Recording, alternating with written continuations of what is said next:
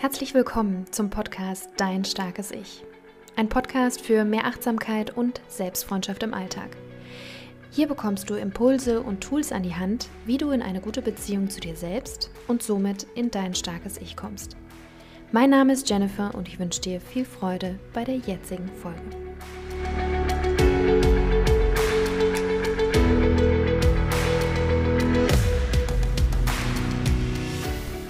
Und herzlich willkommen zu einer weiteren Folge hier im Starken Ich Podcast. Ich freue mich sehr, dass du eingeschaltet hast und möchte heute über die vier apokalyptischen Reiter sprechen.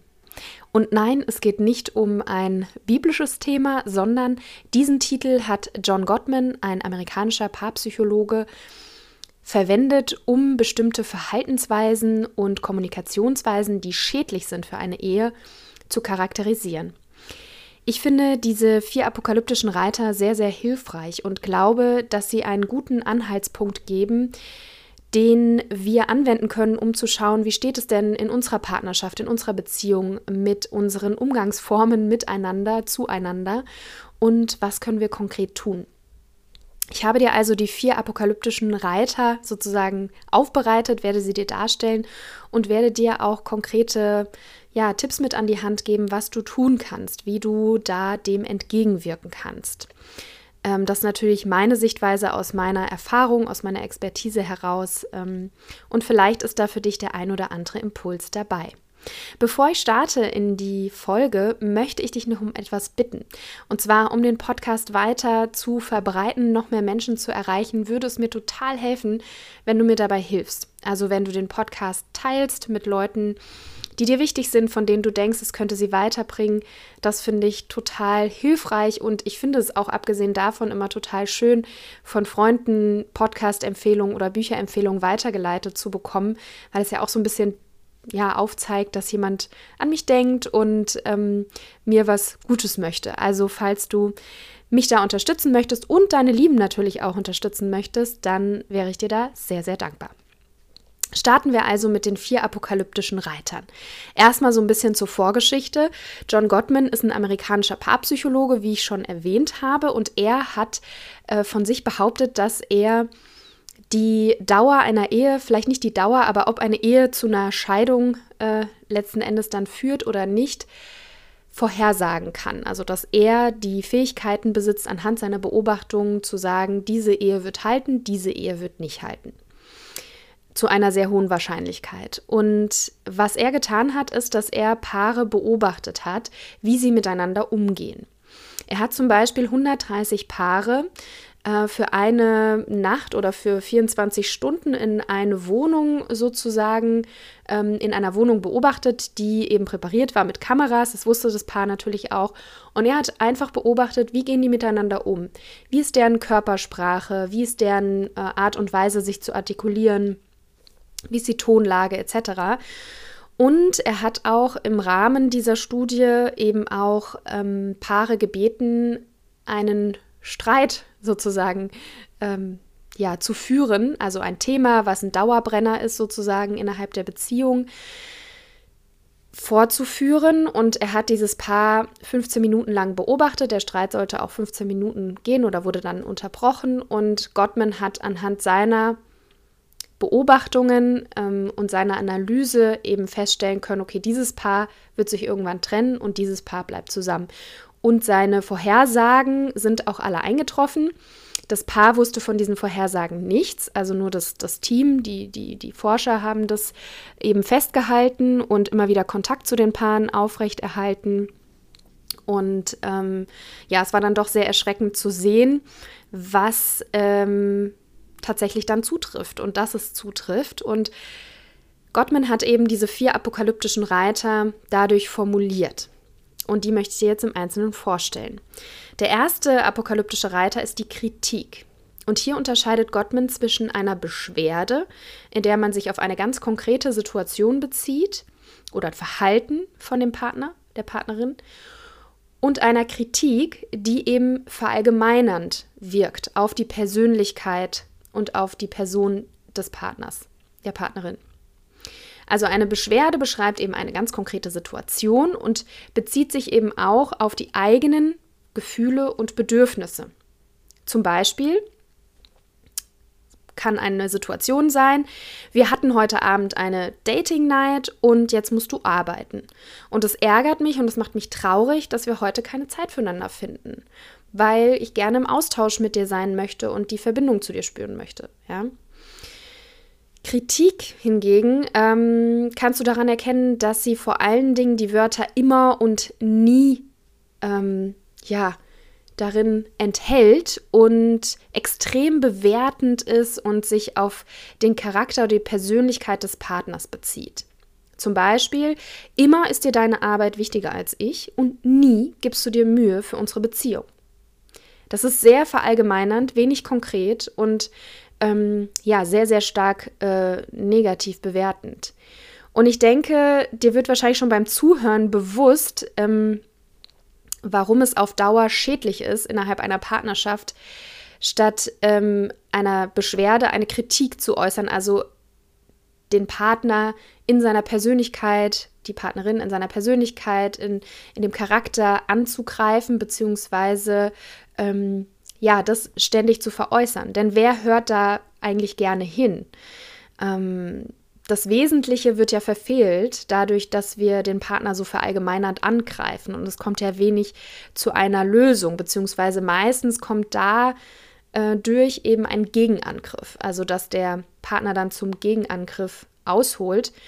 Und eine Beschwerde ist halt durch die konkrete Situation. Einmal bezieht es sich konkret auf eine Situation und das macht ähm, das Problem so ein bisschen lösbar. Weil wenn ich jemand bin, dem die Beziehung nicht wichtig ist oder der sich keine Mühe gibt, was kann ich denn da jetzt konkret ähm, was sind da die konkreten Anhaltspunkte, ja?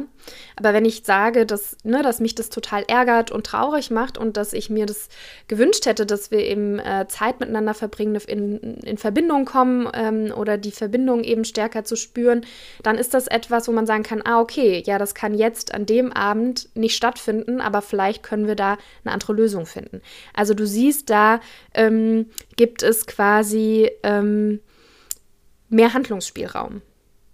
Und dadurch kann man eben auch ähm, dem Partner mitteilen, wie es einem selber geht. Und was halt ganz oft passiert, ähm, ist, dass wir ähm, ja in diesen Gegenangriff landen. Und die Frage ist, was kann da jetzt helfen? Was konkret helfen kann, ist, dass wenn du etwas beobachtest, was dich verletzt, stört, negative Gefühle in dir hervorruft, dann haben wir ganz oft den Impuls, zu reagieren, sofort gegen zu schießen, sofort zu reagieren, weil das darf ja so nicht stehen bleiben, diesen Impuls zu widerstehen.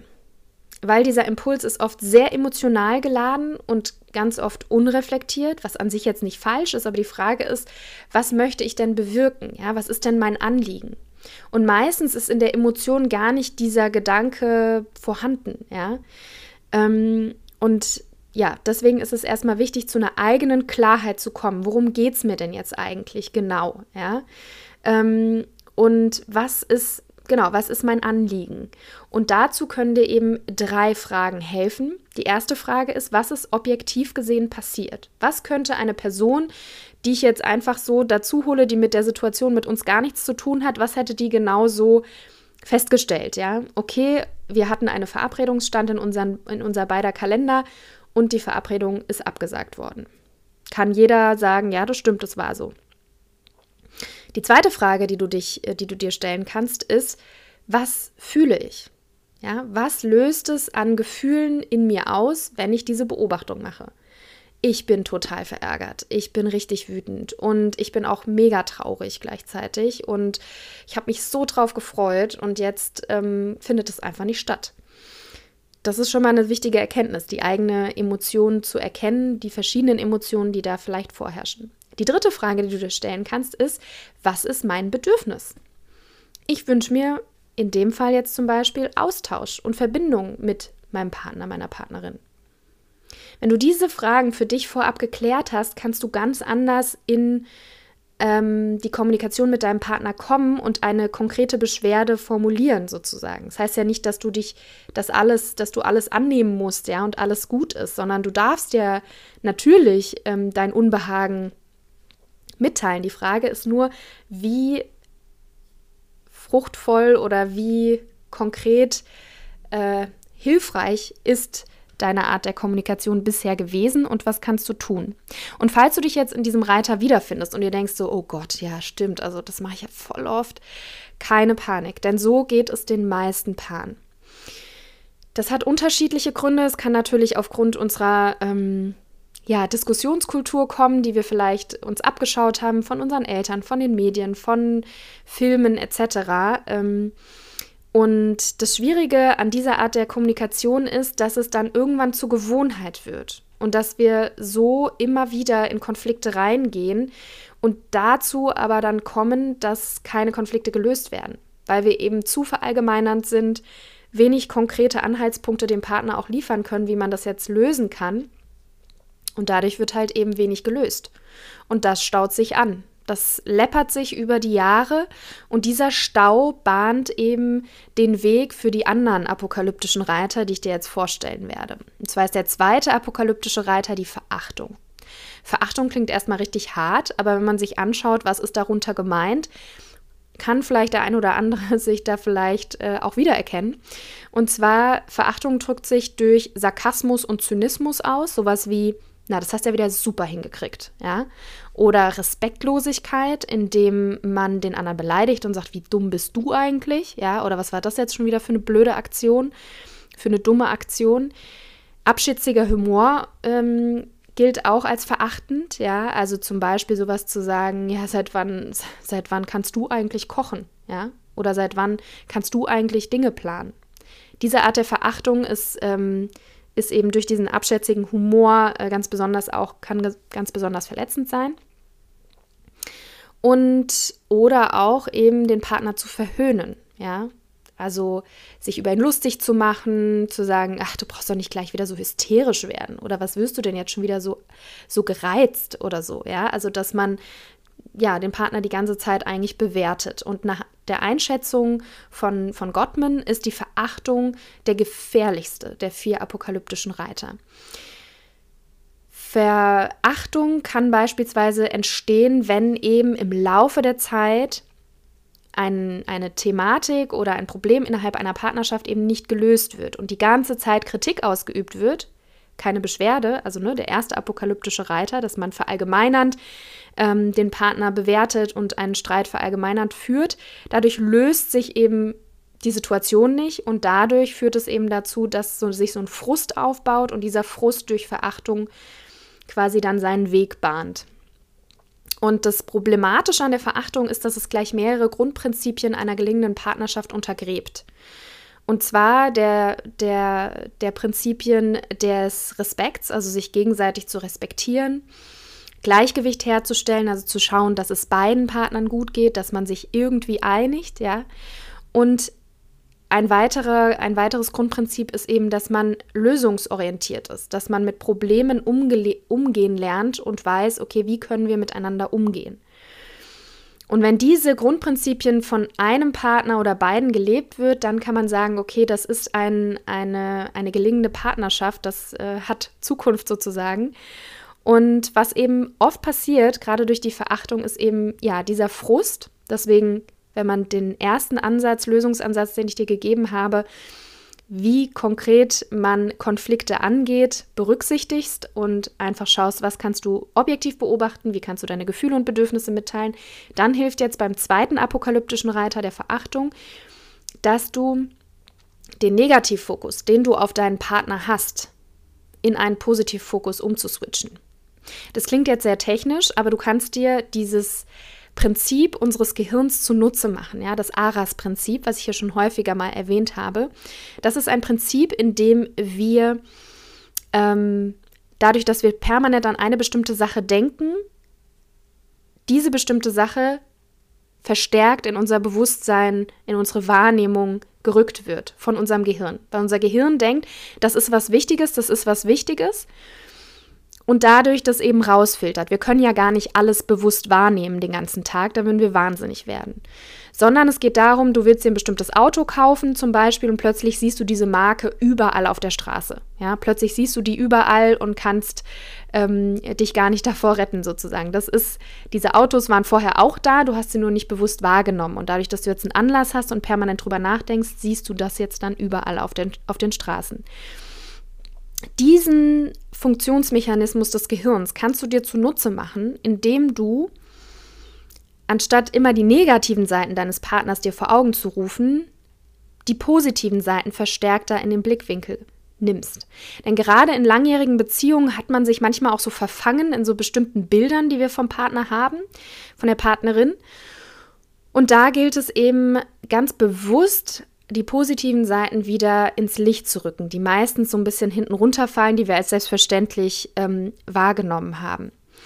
Deswegen würde ich dir raten oder was hilft gegen diese Verachtung, ja, gegen diesen zweiten apokalyptischen Reiter, ist dir wirklich eine fortlaufende Liste zu machen an Eigenschaften deines Partners, Partnerin, die du besonders schätzt, die du besonders liebst und ja, die dich vielleicht auch damals dazu verleitet haben, dich in diese Partnerin, diesen Partner zu verlieben. Also dann wirklich nochmal vielleicht auch in die Vergangenheit zu reisen, dir wirklich mal zu überlegen, was sind die positiven Eigenschaften meines Partners, die ich wirklich an ihm oder ihr liebe. Das einfach aufzuschreiben, entweder auf Papier oder in deinem Handy, in, den, in der Notizen-App, dass du es immer bei dir trägst. Und das Wichtige ist, nicht jetzt einmal aufschreiben und dann irgendwo ver, ver, ver, verlieren, sondern dir diese Liste eben ein, zweimal am Tag wirklich anzuschauen. Und immer wieder dir das anzuschauen, den Tag zu reflektieren, dir zu sagen, was war heute eine positive Eigenschaft, die ich von meinem Partner, meiner Partnerin wahrnehmen konnte.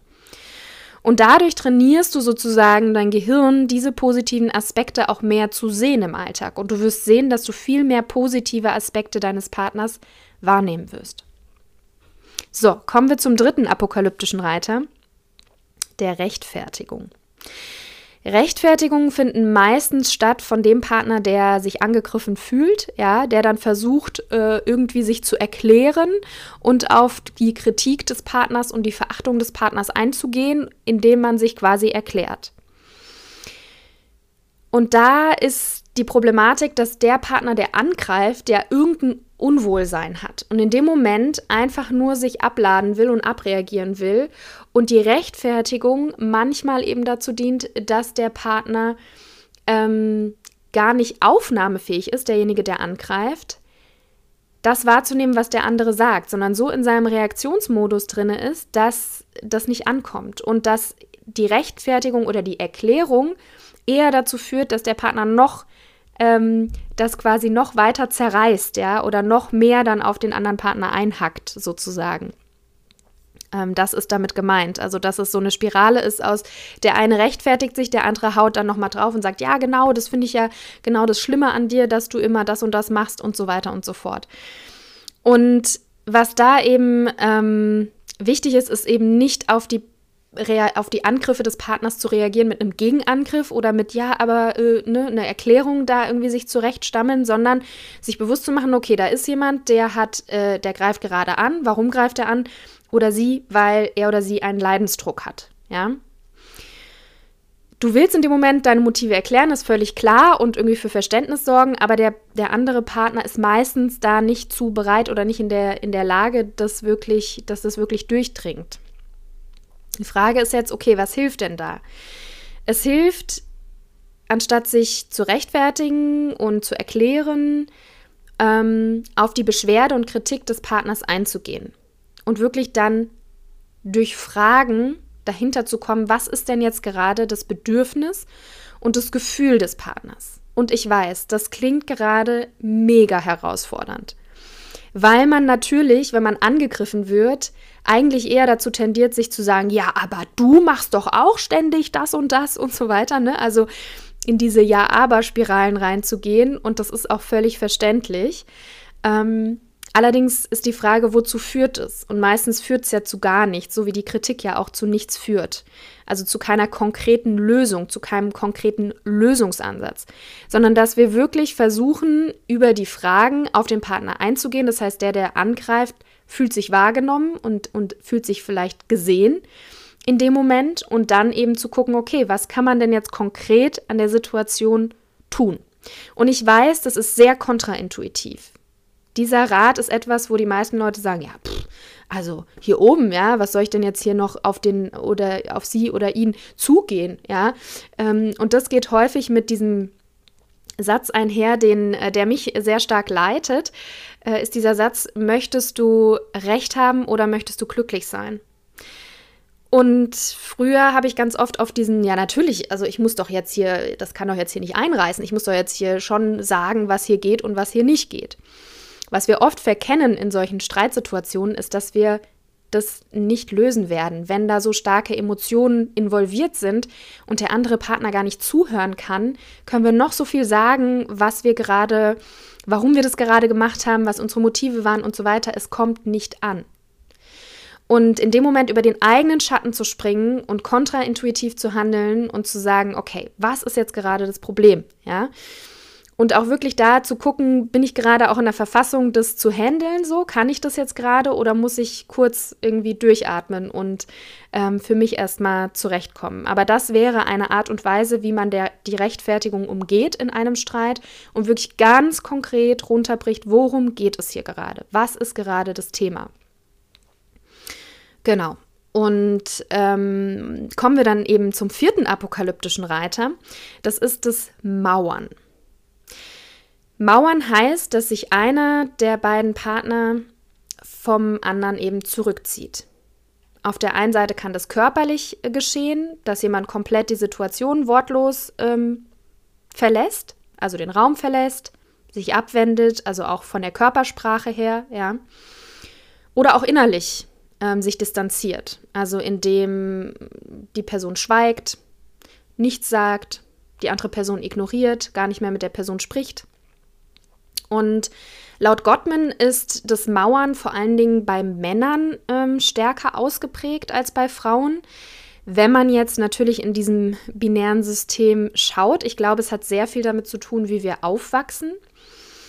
Mm, dazu komme ich gleich noch. Ich möchte nur noch ergänzen, dass das Mauern eben dazu führt, dass der Austausch zwischen den Partnern verhindert wird. Also man bricht die Verbindung ab, ja, indem man in diesen Mauerzustand sozusagen kommt. Das Mauern ist ein Zeichen emotionaler Überforderung. Das ist ein Zeichen dafür, dass wir nicht wissen, was wir jetzt tun sollen. Es ist unkonkret. Und der vierte Reiter ist eben meistens eine Folge der drei anderen Reiter, beziehungsweise das Ende dieser Spirale. Das heißt, durch die Kritik, ja, die viel zu allgemein ist und sich komplett auf meine Person bezieht, habe ich keine Ahnung, was ich jetzt als nächstes konkret tun kann. Durch die Verachtung fühle ich mich sozusagen nicht geliebt, nicht gesehen, ja. Und durch das dritte, durch die Rechtfertigung, in die ich gekommen bin, und da werde ich nicht gehört, das, was ich sage, kommt irgendwie nicht an, schalte ich quasi auf Durchzug, kapsel mich ab und schneide mich dann sozusagen ab. Und ich habe ja erwähnt, dass es damit zu tun hat, wie wir aufgewachsen sind. Und zwar ähm, sagt man, dass es spezifisch für Männer äh, ein, eine Symptomatik, sage ich jetzt mal, ist, weil vor allen Dingen Männer nicht damit, ähm, nicht gelernt haben, mit ihren Emotionen umzugehen. Also dass Gefühle haben, vor allen Dingen Gefühle wie Trauer, äh, weinen zu dürfen, etwas ist, was kleinen Jungen äh, von, ja, von Kind auf abtrainiert wurde, dass das was Weibliches ist oder was Mädchenhaftes, wenn man weint. Und dass ähm, eben der Zugang zu den Emotionen dadurch erschwert wird, dadurch, dass man sie permanent abschneidet oder sich die nicht erlaubt. Das betrifft natürlich nicht nur Männer, also es hat nichts mit dem Geschlecht zu tun, sondern mit der Umgangsweise, wie man miteinander umgeht. Es gibt auch vielleicht Frauen, denen das passiert ist, ähm, die gemerkt haben, okay, Emotionalität wird hier einfach nicht, ähm, ist hier einfach nicht akzeptiert und deswegen schneide ich meine Emotionen ab und habe gar keinen Zugang dazu. Und indem ich keinen Zugang zu meinen Emotionen habe, habe ich natürlich eine, eine Sicherheitszone, weil dann tut mir ja nichts weh und dann muss ich ja auch ähm, gar nicht reagieren. Also ähm, in erster Linie scheint es eine komfortable Position zu sein. Was natürlich passiert ist, dass wir innerlich leiden, dass wir, dass das auch ganz stark zu Depressionen führen kann, äh, weil man eben permanent gegen sich selber arbeitet und seine eigenen Bedürfnisse nicht wirklich präsent hat äh, und gar keinen wirklichen Zugang zu sich selber hat. Und ich finde, dieses Wissen ist einfach wichtig, egal ob Männer oder Frauen, dass jemand, der mauert, grundsätzlich emotional überfordert ist. Und was da eben wichtig ist, ist sich wirklich zu überlegen, okay, hat in dieser Diskussion, haben diese anderen drei Reiter Einzug erhalten? Ja? Habe ich die Kritik meinem Partner gegenüber, meiner Partnerin gegenüber so formuliert, dass sie verallgemeinernd war, dass sie verletzend war? Habe ich diese verachtende Art und Weise mit ihm oder ihr zu sprechen, durch Sarkasmus, ähm, durch so ähm, Humor, der den anderen Partner im schlechten Licht darstellt, habe ich das angewendet, ja, habe ich äh, genau die Rechtfertigung meines Partners niedergeschmettert. Also da auch wirklich in die Selbstreflexion zu gehen und wirklich zu gucken, wie kann ich jetzt lösungsorientiert und empathisch ähm, auf meinen Partner zugehen und ganz konkrete Lösungsansätze formulieren oder zu gucken, was könnte denn eine gemeinsame Lösung sein. Weil das gibt dem, der Mauert wieder so ganz konkrete Anhaltspunkte. Und es ist nicht mehr so schwammig.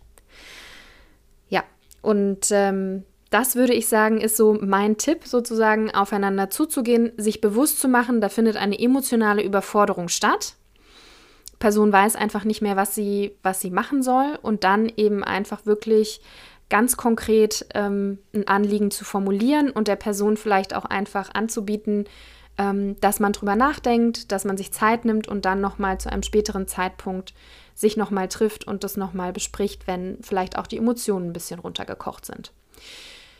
So, das waren die vier apokalyptischen Reiter von John Gottman. Ähm, er hat grundsätzlich ein ganz tolles Buch geschrieben, Die sieben Geheimnisse einer glücklichen Ehe kann ich auch sehr empfehlen oder generell hat er da eine sehr gute Arbeit vollzogen, gemeinsam auch mit seiner Frau, die auch Psychologin ist.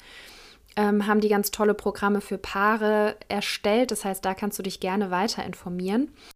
Ja, und manchmal haben sich Situationen eben auch so ein bisschen festgefahren und das führt dann dazu, dass man nicht wirklich weiterkommt. Und da kann ich nur empfehlen, sich ähm, rechtzeitig, also auch wenn der Streit jetzt nicht so wahnsinnig, wenn es jetzt nicht so wahnsinnig dramatisch ist und man nicht kurz vor der Trennung steht, kann es trotzdem manchmal helfen, sich einfach ein paar Stunden bei einem Paarcoach, einem Paartherapeuten zu buchen, um da einfach mehr Klarheit reinzubekommen und sich weiterzuentwickeln und weiter zu wachsen. Ich biete auch Paar-Coachings an, das heißt, wenn du das Gefühl hast, äh, ich könnte dir und deinem Partner, deiner Partnerin weiterhelfen, dann melde dich sehr gerne unter ja@bewusstlieben.de. Und ansonsten, ja, hoffe ich, dass dir diese Anhaltspunkte den ein oder anderen Impuls mitgegeben haben, wie du in der nächsten Streitsituation mit deiner Partnerin, mit deinem Partner umgehen kannst, was du lernen kannst bei allem, was ich hier auch in dem Podcast präsentiere, ist mir ganz wichtig zu sagen, dass wir natürlich Dinge verstehen können, begreifen können, wenn wir sie aber anwenden, dass sich das oft ganz komisch anfühlt, weil wir eben eine bestimmte Gewohnheit haben, die sich einfach sicher anfühlt und die wir gewohnt sind. Und wenn wir etwas Neues ausprobieren oder uns anders verhalten, sich das erstmal ganz komisch anfühlt. Das fühlt sich an wie im Linksverkehr fahren, wenn wir äh, eigentlich Rechtsverkehr gewohnt sind. Ja, ist erstmal ungewohnt, es fühlt sich komisch an, man weiß gar nicht, wo muss ich jetzt blinken, wo muss ich jetzt abbiegen, wo ist jetzt, geht jetzt rechts vor links oder links vor rechts. Also da ähm, dir das auch bewusst zu machen, dass das ein Prozess ist. Und nur weil du etwas verstanden hast oder weil etwas für dich Sinn macht, ist es natürlich in der Situation, gerade in einer Streitsituation, oft so, dass da ganz viel, ja, ganz viel Geschichte, ganz viel Emotionen mit reinkommen. Warum sage ich das? Ich sage das jetzt nicht, um dich zu entmutigen und dir zu sagen, ja, es macht ja eh alles keinen Sinn, sondern einfach, um für dich auch, dass du ähm, die Erwartungen etwas runterschraubst an dich selbst und einfach sagst, okay, ich probiere das jetzt einfach mal. Es ist ein Experiment, was ich jetzt einfach mal wage, beim nächsten Mal, beim nächsten Streit zum Beispiel, meine Beobachtung, meine Gefühle und meine Bedürfnisse zu formulieren und versuchen, die Beschwerde einzureichen und nicht die Kritik an der Person und einfach mal zu schauen, wie sich das dann entwickelt. Genau, das einfach nur zur Selbstempathie und zur ähm, Selbstfreundschaft, die äh, ganz, ganz wichtig ist, wenn es darum geht, vor allen Dingen in Beziehungen zu anderen Menschen zu sein. In diesem Sinne wünsche ich dir ganz viel Freude beim Ausprobieren und sage Tschüss und bis bald.